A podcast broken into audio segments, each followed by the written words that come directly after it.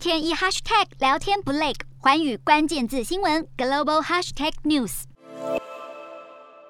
脸书的母公司 Meta 在三号公布了第四季，也是更名后的首份财报。没想到表现不佳的数字和未达预期的活跃用户量，让公司股价当天暴跌了百分之二十六，市值更是损失超过两千亿美元，创下美国公司市值单日的最大跌幅。Meta 执行长祖克伯也在内部会议中坦言，抖音带来了前所未有的竞争水平，让公司面临了巨大压力。反观另一间科技巨头亚马逊的业绩表现强劲，在第四季营收成长了百分之九点四，主要得益于 AWS 云端业务大幅成长，而 Amazon Prime 的会员数量增加和会费的调升，还有投资新创电动车 Rivian 的获利，各项利多连发，激励了公司盘后股价大涨超过百分之十九。美国的科技股盘原先因为 Meta 惨淡的财报而随之暴跌，却又因为亚马逊的激励，让纳斯达克一百期指数大举反弹百分之二，稍微缓和了 Meta 带来的冲击。同样身为全球科技巨擘，Meta 和亚马逊却在近期一起一落，走出截然相反的成长势态，